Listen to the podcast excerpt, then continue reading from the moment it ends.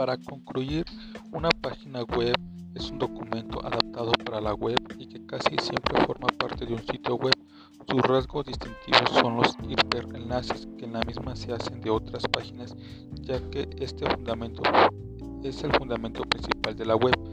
Existen muchas maneras de clasificar un sitio web, cada uno, cada uno de ellos posee características particulares, convirtiendo a la Internet en una gran autopista con lugares que se adapten a las necesidades del visitante.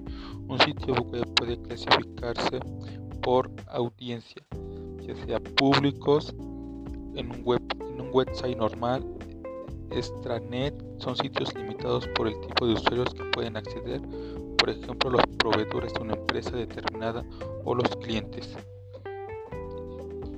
Por su por dinamismo están los interactivos que el usuario puede influir sobre el contenido del sitio que variará en función de cada usuario.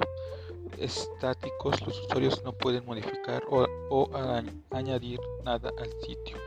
Por apertura, están estructura abierta, todos los documentos disponen de su dirección y los usuarios pueden acceder a cualquier punto del website.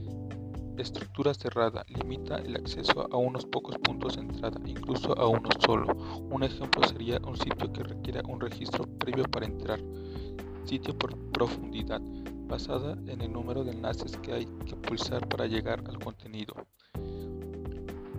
Sitio por objetivo, tan comerciales que están creados para promocionar los negocios de una empresa.